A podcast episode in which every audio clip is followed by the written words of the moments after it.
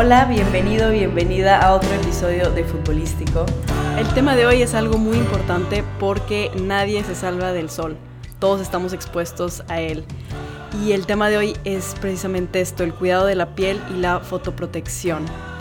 Y yo como futbolista estoy expuesta al sol todos los días. Como jugadoras a veces no le prestamos la suficiente atención o el cuidado necesario a esto y es un hábito que tarda unos segundos al día, quizá uno o dos minutos, pero el no hacer esto, el no cultivar este hábito, nos puede causar muchos problemas más adelante.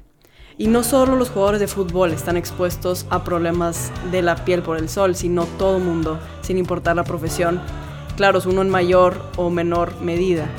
Y es por eso que hoy hablo con la doctora Vero Garza sobre el cuidado de la piel, el cuidado del sol o la fotoprotección, cómo elegir tu fotoprotector ideal y cómo la pandemia ha afectado al cuidado de la piel. La doctora Verónica Garza es dermatóloga egresada del Hospital Universitario Dr. José Eleuterio González de la Universidad Autónoma de Nuevo León. Está certificada por el Consejo Mexicano de Dermatología y cuenta con estancias formativas en el extranjero en Austria, Holanda y Francia.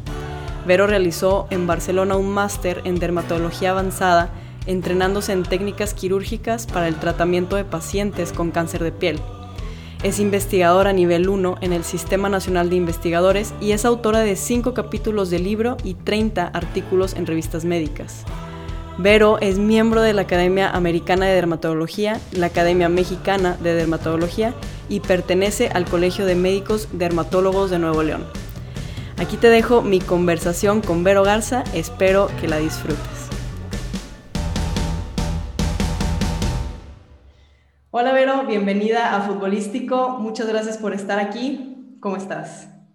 Hola Natalia, muchísimas gracias por la oportunidad de estar aquí acompañándote en este episodio.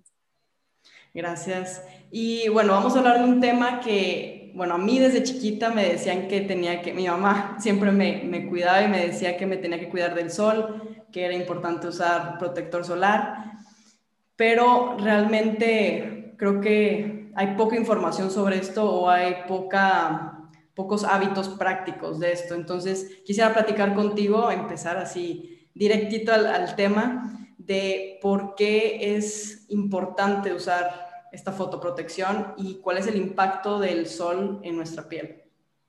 Claro, fíjate que es algo bien importante y, y tu mamá no estaba para nada equivocada y hacía muy bien en, en decirte esto desde chiquita porque es justo en esa época cuando se debe de empezar con todos estos hábitos, ¿no? Que, que luego desafortunadamente a nosotros los dermatólogos nos llegan ya los pacientes un poco más grandes, por ahí de los 60, 70 años, ya con un verdadero problema, cuando realmente el trabajo empieza desde la infancia. Entonces, ahí es cuando se tiene que empezar como que a poner el chip en los niños y ponerlo como algo bonito, como algo agradable, el ponerse el protector solar y no como tienes que ponértelo, sino como algo padre y saber que pues al final se está trabajando en, en, algo positivo, ¿no? Que es prevenir, eh, que eso es, eso es, lo mejor, ¿no? Porque ya después, pues un cáncer de piel desafortunadamente puede llegar a ser muy costoso el tratamiento. Eh, ahorita más adelante igual podremos ahí platicar un poco sobre los distintos tipos de cáncer de piel que existen, y bueno, también ahorita utilizabas una palabra muy interesante por ahí que es la fotoprotección, que pues viene de esa palabra de foto, luz y proteger, que pues no es más que realmente utilizar hábitos para protegernos de la luz del sol, que no nada más es utilizar el protector solar, sino que también saber que hay otras estrategias desde la ropa que utilizas, que justo ahora en la consulta me tocaba un paciente que pues él es arquitecto entonces se expone muchísimo a la luz del sol y él me decía, pues yo utilizo pues mi ropa, ¿no? Y algo de protector solar me lo aplico en la cara o en las manos, pero pues pensamos también que la ropa nos protege del sol, pero la realidad es que hay, hay digamos, ropa especial que realmente te filtra la luz ultravioleta y que de hecho a veces no sabemos cómo leer muy bien las etiquetas de, de estas, de la ropa, ¿no? Que, que debe decir una leyenda por ahí que dice UPF, que pues realmente significa factor de protección ultravioleta. Y no son más que fibras o textiles que son como muy cerradas las fibras, muy gruesas y principalmente de color oscuro, que son las que absorben la luz ultravioleta y nos pueden llegar a proteger un poquito del sol.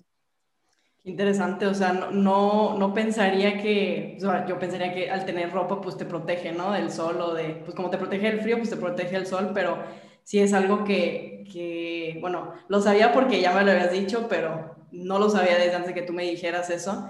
Y, sí creo que es por esta falta de, información, o sea, de conocimiento, ¿no? Y de, esa importancia de que no nada más es ponerse bloqueador en la cara, también pues el cuello es importante, las, orejas, ya sé los oídos, pero no, mejor en el oído, ¿no? En la oreja, eh, las manos, eh, todo eso que, que, quizá no lo conocemos o lo descuidamos, ¿no? Sí, fíjate que realmente viene todo de un principio, porque si entendemos que la luz como tal, o sea, es, es un espectro ahí electromagnético, ¿no? Es una cosa ahí de física pero bien sencillo, o sea, la luz que realmente nosotros nos puede llegar a hacer daño, la podemos dividir como en tres, dependiendo del espectro. Entonces, uno es la luz ultravioleta, que es la que siempre escuchamos y la que viene en el protector solar. Y a lo mejor si, si le has prestado atención por ahí, los que nos están escuchando verán que en el protector solar muchas veces uno puede ver que dice VA, VB, ok. Pero luego hay otro espectro de luz que es eh, la luz visible, que es la luz que estamos recibiendo constantemente, y luego está la luz infrarroja, pero desconocemos mucho de que la luz infrarroja y la luz visible es la que principalmente mancha la piel. Y la luz ultravioleta es la que puede llegar a producir cáncer de piel, sobre todo la UVA es la más peligrosa porque es la que penetra más profundo en las capas más profundas de la piel. Entonces, por eso dices, bueno, pues si me pongo ropa, pues no me quemo, pues sí, no te pigmentas, pero eso no quiere decir que no te esté protegiendo contra la luz ultravioleta, que es la que llega a las capas más profundas de la piel. Entonces, por eso la importancia al momento de escoger un protector solar, si dices, bueno, quiero un protector que me proteja contra el riesgo del cáncer de piel, pues elegir de preferencia aquellos que digan VA, VB y sobre todo al menos que digan un factor de protección solar de 30, cuando menos, pero lo ideal es que pues sea del 50 para arriba, que de hecho ya en Europa ya no le pueden poner 100, 110, porque aquí en México todavía vemos protectores que, que, se anuncian así, pero lo ideal es que diga 50 más. Y ya con eso sabemos que es un mismo eh, factor de protección solar. Y, este, y los nuevos protectores solares que traen incluso una leyenda por ahí que dice luz visible, incluso hasta IR, ¿no? que es de infrarrojo.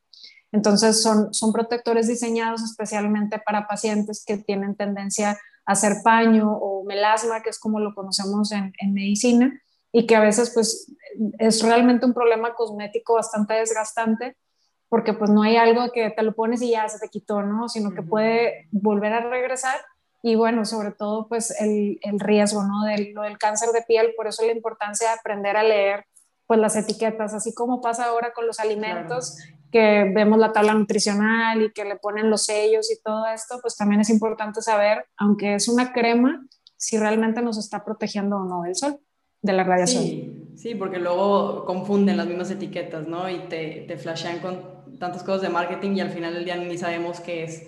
Por ejemplo, este número que, que dices que hay unos que a partir de 30 es bueno, pero lo ideal es más de 50. Exactamente, ¿qué es lo que, que significa ese número? O sea, ¿qué representa? Sí, o sea, es una cosa ahí media matemática. En teoría es el tiempo que tardas en ponerte rojo. Entonces, si tu tipo de piel normalmente, sin ponerte protector solar, se pone roja en 10 minutos de exposición solar, con el uso del protector solar se alarga ese tiempo. Entonces, sería, por ejemplo, 30 por 10, 300 minutos que no te vas a poner rojo pero eso no quiere decir que el daño no esté, entonces es importante como quiera, por ello, eh, la reaplicación, ¿no? Y luego vienen otros factores que si estás sudando, que si por ejemplo estás en la playa y luego te, te manchaste de arena o te frotaste contra alguna superficie que implicó que se quitara esa capa de protección solar, pues obviamente la, esa protección que dice tener, pues disminuye. Por eso también en las etiquetas de, los protectores hay otra cosa importante que dice water resistant, que eh, de hecho em, antes les ponían hasta de que resistente, le ponían sweat resistant, ¿no? Como que resistente al sudor. Pero ahora ya, ya no le ponen nada de eso, nada más le ponen así como que water resistant y te le ponen los minutos. Y eso quiere decir puede ser 40 o 80. Esos son los dos espectros que hay. Entonces, si dice, por ejemplo, water resistant 80 minutos, quiere decir que si tú te lo aplicaste y te sumerges en el agua o estás sudando, 80 minutos es seguro que lo tienes eh, en, tu, en tu piel. Si de otra manera tu protector solar no dice nada de esto, que es resistente o no al agua, muy posiblemente no lo sea y quiere decir que en 20 minutos se te quitó la protección solar. Entonces, pues si tú buscas un protector y que te gusta el deporte y estás eh, constantemente sudando y estás en una hora peligrosa de sol, que en teoría es entre las 10 y las 3 o 4 de la tarde, es la peor hora para entrenar y que por lo general los entrenamientos los ponen justo a esas horas. Sí. Este, sobre todo en los niños, o sea, que a veces me toca que me los traen a la consulta y las mamás preocupadas de que, oiga, es que pues lo veo más morenito y que se le marca el uniforme este, y les empieza a preguntar sobre los hábitos y resulta que tienen sus, sus, prácticas justamente a esas horas, ¿no? O el recreo famoso de que a las 11 de la mañana, la peor hora para estar en el sol, pues ahí los tienen, o la hora de deportes, ¿no? También. Es algo que los dermatólogos hemos tratado de trabajar en concientizar a, pues a, a, los maestros, pues para que pongan las horas en, en otro momento, ¿no? O sea, el recreo. O quizá que, ellos mismos les enseñen, o, sea, o no les enseñen, pero les, este, les recuerden de ponerse bloqueador, ¿no? Ese sería lo ideal de, de hacer Claro. sí, eso sería lo ideal, totalmente. Y por ejemplo, Sí, y cada dos horas, ¿no? Y por ejemplo, a, a, mí me pasa que a veces que entrenamos está un poco nublado, así que se ve como luz blanca sea que hay nubes, ¿verdad? No, está el sol directamente y, yo siempre me pongo bloqueador, ¿no? Y siempre me, dicen mis compañeros que para qué me pongo sol, para qué me pongo bloqueador si no hay sol. Pero si está nublado, ¿hay que usar eh, fotoprotección? Claro, totalmente. Lo que pasa es que es una falsa sensación de que no hay sol. Entonces, como no lo sientes, porque no sientes el calor o la sensación térmica de, del sol como tal, te confías y, pues te sientes protegido, pero realmente la protección solar o ese filtro de protección solar que te está ofreciendo una nube no llega ni al 15. Entonces es como si trajeras un protector de nada eh, y no, no, o sea, no, no cuenta. Eh, hay que recordar que el que produce el daño en nuestra piel para el cáncer de piel es la radiación ultravioleta y esa no la sentimos, o sea, no está caliente, no brilla, no la vemos. Entonces, esa es la que llega a, las capas más profundas de la piel y por eso es la que traspasa la ropa, traspasa las nubes y que también depende la cantidad de radiación que llega, depende de dónde vivamos. No es lo mismo vivir en Australia que vivir en la Ciudad de México o en Monterrey, en donde la altitud o las características de la capa de ozono son diferentes y por eso es que vemos casos, por ejemplo, en Australia es, es el país que, que, tiene mucha más incidencia de melanomas, de cáncer de piel en general, por lo mismo del agujero en la capa de ozono. Y los países o ciudades que están en lugares más altos, como la capa de ozono también es más delgada que los que están más abajo, que tienen una capa de ozono más gruesa arriba, pues estas ciudades que están en lugares más altos, pues también tienen más incidencia de cáncer de piel. Entonces, pues el cáncer de piel no nada más es me expongo a la luz del sol, es como muchos factores que están alrededor Obviamente los hábitos influyen mucho desde a qué te dedicas, cuáles son tus hobbies, qué tipo de, textil utilizas, cuáles son tus hábitos de fotoprotección, todo esto, pero también hay otros factores que están alrededor, como por ejemplo si fumas o no, eh, otros, por ejemplo, pues esto que hablábamos de, de dónde vives, o sea, la altitud y, y, la latitud donde está tu ciudad, las características de la capa de ozono, o sea, son, son muchos factores que están alrededor y, y, eso lleva mucho a un concepto que ahorita está muy de moda que se llama exposoma, que es una palabra que, que significa todos los factores que no tienen que ver con genes que influyen en el desarrollo de alguna enfermedad y en este caso pues el cáncer de piel. Así que pues hasta se ha visto si el café o no es protector para producir o no melanoma, entonces como se empiezan a estudiar muchos factores y cosas, eh, luego es difícil en los estudios clínicos saber qué tan valiosa es la información, ¿no? Porque puede haber muchos sesgos, o sea, hay mucha gente que puede o no tomar café y, desarrollar un cáncer de piel. Este, pero bueno, me encanta el café. sí, no, al parecer los estudios lo que dicen es que al contrario, es, como protector, entonces este, es algo buenísimo. Este, y bueno, pues otras cosas también que a lo mejor ya lo han escuchado por ahí son las famosas cabinas de bronceado, que eso sí está súper demostrado el riesgo del cáncer de piel que produce y, por ejemplo, donde se, hacen muchos estudios y a los americanos les encanta reportar todo, ahí eh, que tienen también muchos hábitos de, bronceado en cabinas, sobre todo en, mujeres menores de 20 años. Eh, se ha visto que en esta población el riesgo de desarrollar melanoma, que es el cáncer más peligroso de todos, este, eh, pues obviamente se exponencia. De hecho, han tratado como de poner este, un, impuesto agregado así a, a, la sesión de la cabina de bronceado como para tratar de concientizar sobre el riesgo que en algunos estudios hasta lo comparan con el riesgo como si fuera asbesto. O sea, imagínate lo, peligroso que es eh, esto de las cabinas de bronceado y que luego se hace adictivo. O sea, realmente han visto también en estudios de que meterte una cabina de bronceado libera ciertas eh, sustancias parecidas a los cannabinoides. Entonces es como que algo como tipo las endorfinas y algo así como que muy agradable, pero pues es una cuestión ahí de bioquímica, ¿no? Que está ocurriendo pero el riesgo está completamente, entonces no es para nada recomendable hacer este tipo de prácticas.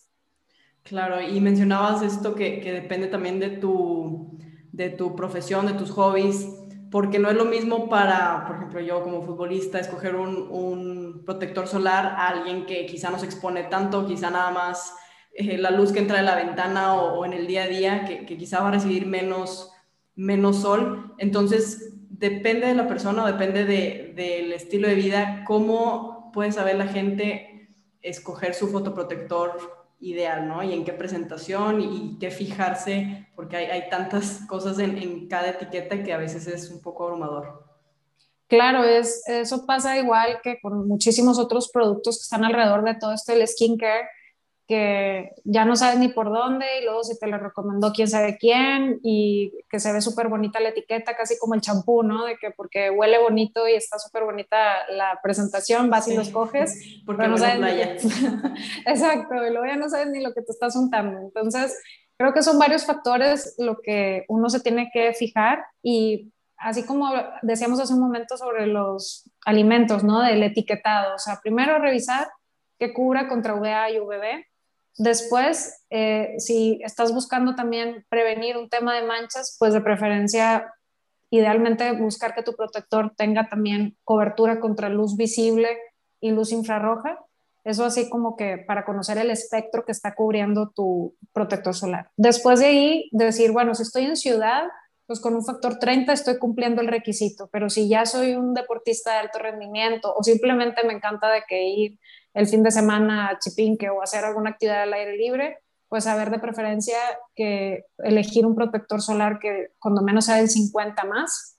Y, este, y bueno, después de ahí ya palomeando eso, pues lo que sigue es escoger la cosmética, ¿no? Que hay, hay muchísimas cosas de, en cuanto a la cosmética de los protectores solares, que si son en spray, eh, lociones, cremas, Em, y luego también eh, saber cómo están formulados, ¿no? Hay unos protectores que son súper aceitosos y claro, a, los hombres es todo un tema porque ellos dicen, no, qué horror, porque luego me lo pongo y todo el vello y sudo y siento muchísimo calor y por eso no, no se lo ponen, ¿no? Y eso resulta peor. Entonces, pues obviamente hay protectores solares que vienen en spray que son transparentes y se dispersan súper padre que son como diseñados más para áreas extensas o vellosas. Y hay otros que son muy cosméticos, que bueno, son como que para la cara y aparte que están pequeñísimos. Y por ejemplo, hay algunos incluso que vienen en unas brochas en polvo y te lo pones como si fuera un maquillaje. Esos van muy bien, nada más que yo sí lo recomiendo más como que a lo mejor al, principio ponerte algo más como homogéneo, como tipo una, una loción o alguna crema y a lo mejor ya en la reaplicación lo de las brochas, ¿no? Porque a veces no puedes tener mucho control al reaplicarlo y puede ser que muchos se dispersa porque viene mucho en polvo.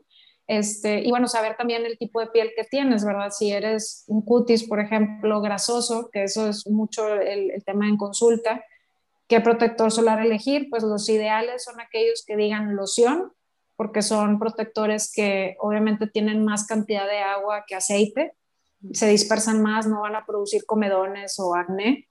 Entonces, aquellos que hagan loción o en spray. que son, por supuesto, mucho más ligeros. Entonces, esos son los ideales como para pieles grasas, ¿no? Y bueno, los de brochita y en polvo.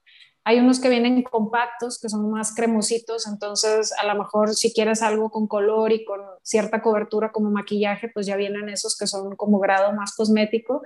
Pero en cuanto a así, hablando estrictamente de me está cubriendo o no, para realmente saber si eh, el protector cumple con el requisito de protegerme contra el cáncer de piel, pues sí, puedes elegirlo con esto de que diga VA, VB y que sea 50 más, pero de nada sirve si no te lo reaplicas, porque pues ya dijimos que si estás sudando, pues, y no dice ni siquiera water resistant, a los 20 minutos ya no lo tienes, y pues mucho menos si ni siquiera te lo aplicas, ¿no? Porque ahí se ve muy bonito en el tocador o en el carro, ahí lo traes, pero ni lo usas, entonces pues menos te va a ayudar. Además, algo muy positivo es, es la mejor crema antiarrugas. Sí, Entonces, definitivamente es la mejor prevención y creo que Exacto. eso sí ya es más tangible, más rápido, ¿no? ¿Y cómo, cómo es la forma adecuada de aplicárselo? Porque, digo, como, como decíamos hace rato, que hay gente que no se lo pone en la cara o que te pones quizá, no sé, medio centímetro o así poquito y nada más te lo, te lo pones así, como que a ahí se va. ¿Qué, ¿Cómo sería lo correcto? Si lo podemos explicar, así, a ver si lo podemos como poner en palabras.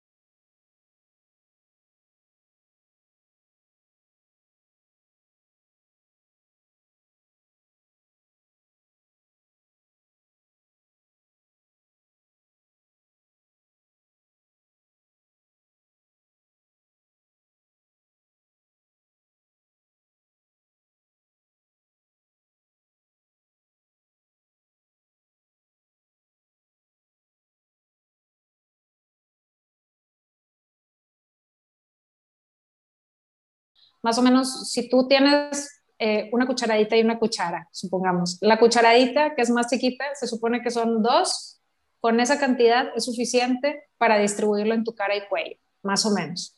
Y tres cucharadas de esas soperas grandes es el ideal para ponerlo en el resto del cuerpo. O sea, si lo quieres poner así como en un caballito de shot de 45 mililitros, es completo, el grandote. Entonces, si tú lo llenas todo así de protector solar, ese caballito de shot y eso te lo untas en todo el cuerpo, esa es la cantidad que necesitas.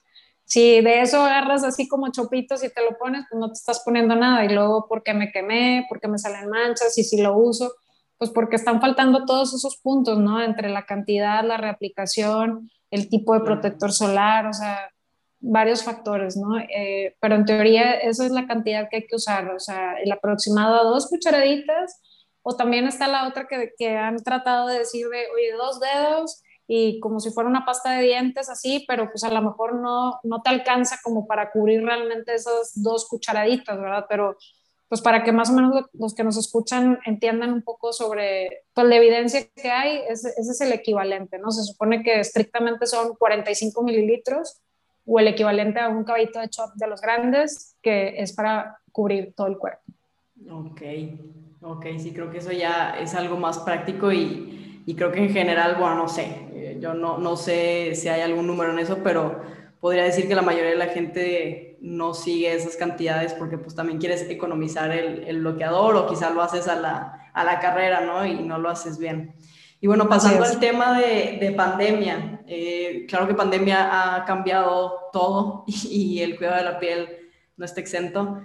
¿Cómo has visto tú que ha cambiado eh, todo este cuidado de la piel con, con pandemia en cuanto a caída del cabello, el tema de que ahora estamos súper pegados a, los dispositivos electrónicos, al, quizá la falta de sol, ¿no? La, la ausencia de vitamina D. ¿Cómo has visto todo ese tema?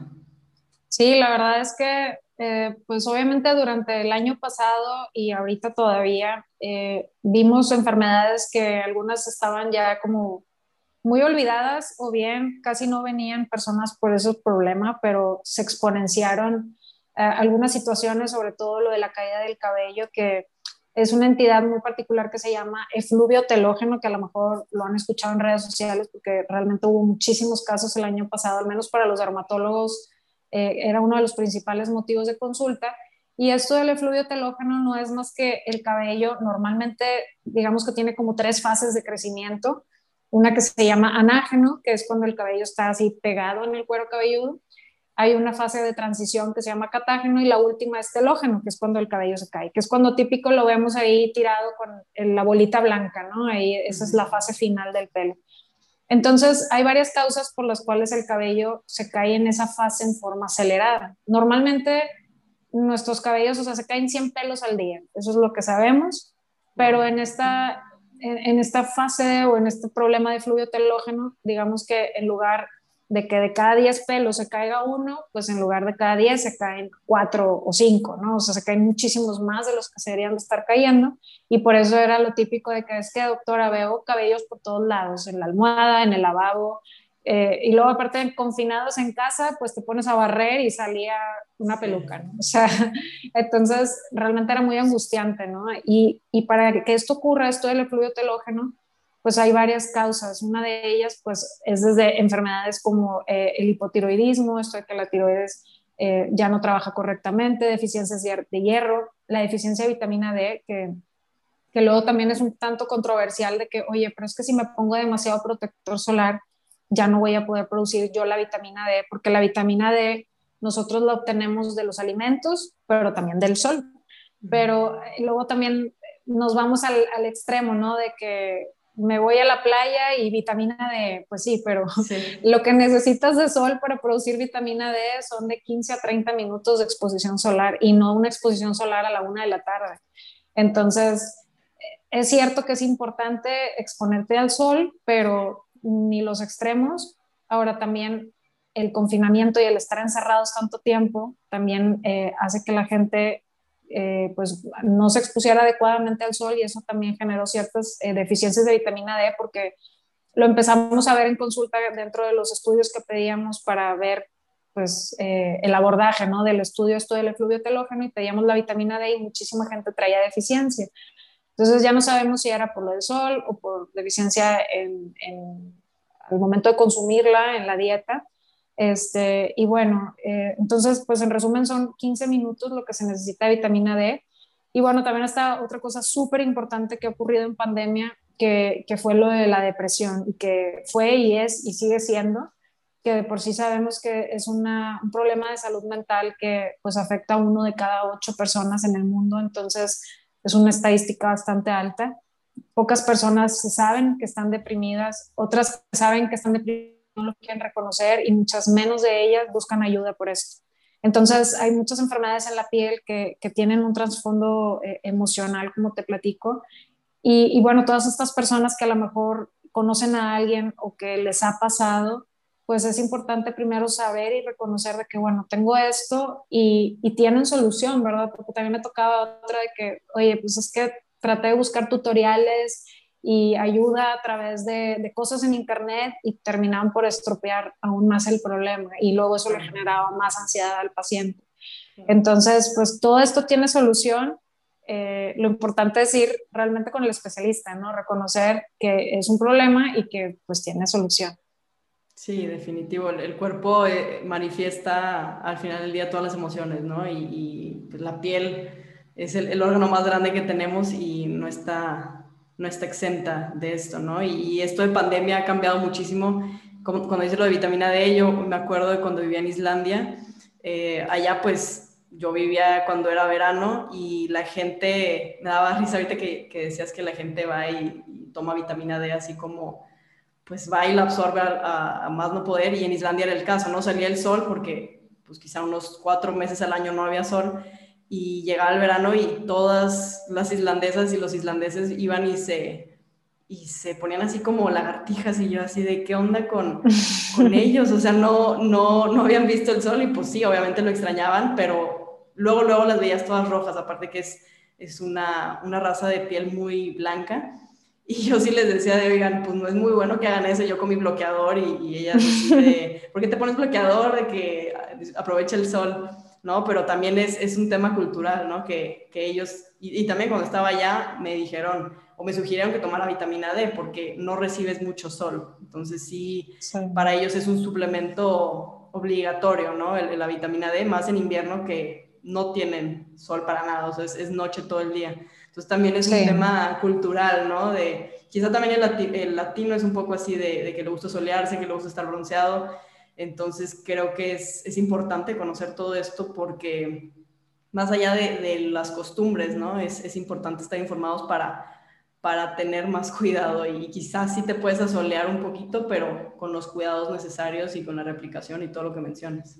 Claro, y, ahorita que dices eso de la vitamina D, algo, algo importante es que hay estudios donde dicen que el tener deficiencia de vitamina D aumenta el riesgo de depresión. O sea, no quiere decir que si tú dices, bueno, ok, yo estoy deprimida y tengo mis niveles de vitamina D bien y voy a tomar más vitamina D, me voy a curar. No, o sea, simplemente el hecho de que, oye, pues si ya se conoce deprimido y aparte tiene deficiencia de vitamina D, pues el tomar la vitamina D le va a ayudar también, eh, junto con su tratamiento psiquiátrico, la depresión, ¿verdad? O sea, no, no es uno, y, de hecho no saben qué es primero, si el no tener vitamina D produce depresión o si la depresión produce deficiencia de vitamina D porque no te expones al sol. Entonces, es ahí algo complejo, pero muy interesante. Y ahorita que tocabas también eso de, de que a la gente que le encanta eso de, de asolearse, creo que hay un dato ahí, un fast fact muy importante sobre la estadística a nivel mundial del cáncer de piel entre, o sea, si tú dices de cada cinco personas, una va a desarrollar cáncer de piel a lo largo de la vida, pues es, es un montón, ¿no? O sea, si tuviéramos aquí cinco personas, dices, uno de nosotros va a tener cáncer de piel, pues qué miedo, ¿no? Entonces, pues está en nosotros, obviamente, cambiar esos hábitos, ese chip de que la piel bronceada es una piel saludable, es una piel bonita, porque te lo siguen poniendo en las revistas, el, el americano así todo naranja, ¿no? Sí. Que dices, bueno, pues si quieres broncearte con pintura, ok, pero no te vayas a una cama de luz ultravioleta y menos te tires en el sol en la playa, porque aparte que te va a envejecer, te vas a arrugar, pues tienes el riesgo de, del cáncer de piel, ¿no? Que no, no es para demeritarlo. Claro. Y bueno, ya para acabar, Vero, eh, tú tienes un podcast eh, piel Perfecta se llama. Platícanos un poco de qué se trata. Bueno, ya sabemos de qué se trata, ¿verdad? De piel, pero ¿por qué este podcast? Y más o menos, o sea, sí, ¿cuál fue? Me interesa saber cuál fue tu motivación para, para iniciar este podcast y más o menos de qué trata, así, temas específicos o generales o de qué. Sí, fíjate que le puse así, piel perfecta al podcast, porque de hecho el podcast surgió durante la pandemia.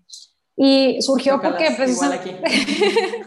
sí, fue algo que dije, oye, es que tengo que hacerlo porque me daba cuenta esto de que la gente, como estaba confinada, pasaba demasiado tiempo en redes sociales y veía los tutoriales y, y las cosas como esa búsqueda de la perfección, cuando realmente el principio es aceptarte como eres. O sea, es, es perfecta porque es así, porque es tu piel. O sea, no, no porque estamos buscando una piel perfecta, sino es perfecta porque, porque así es. Entonces, em, el objetivo principal era y es transmitir información real, eh, como que fundamentada en cuestiones científicas, porque eso mismo, de que veía tanta información y desinformación y gente que con tanta facilidad decía tantas mentiras en las redes sociales y la gente lo cree y dices, no, por favor, no lo hagas, no lo creas.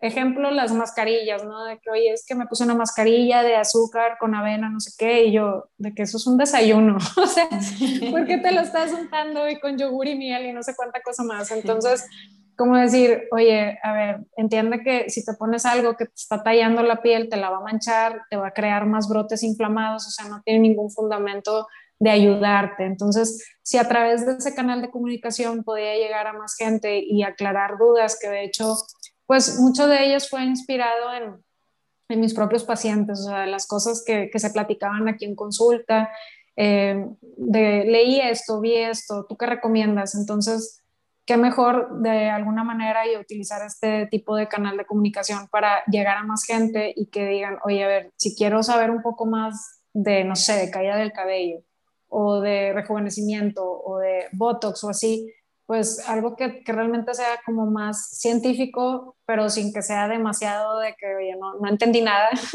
Tampoco es una clase de medicina. pero sí que lo entiendo, sé que sea como tipo una plática en donde digas, oye, sí es cierto, mira qué interesante, esto me pasa por esto, y ahora todo tiene sentido, ¿no? De una manera como más veraz.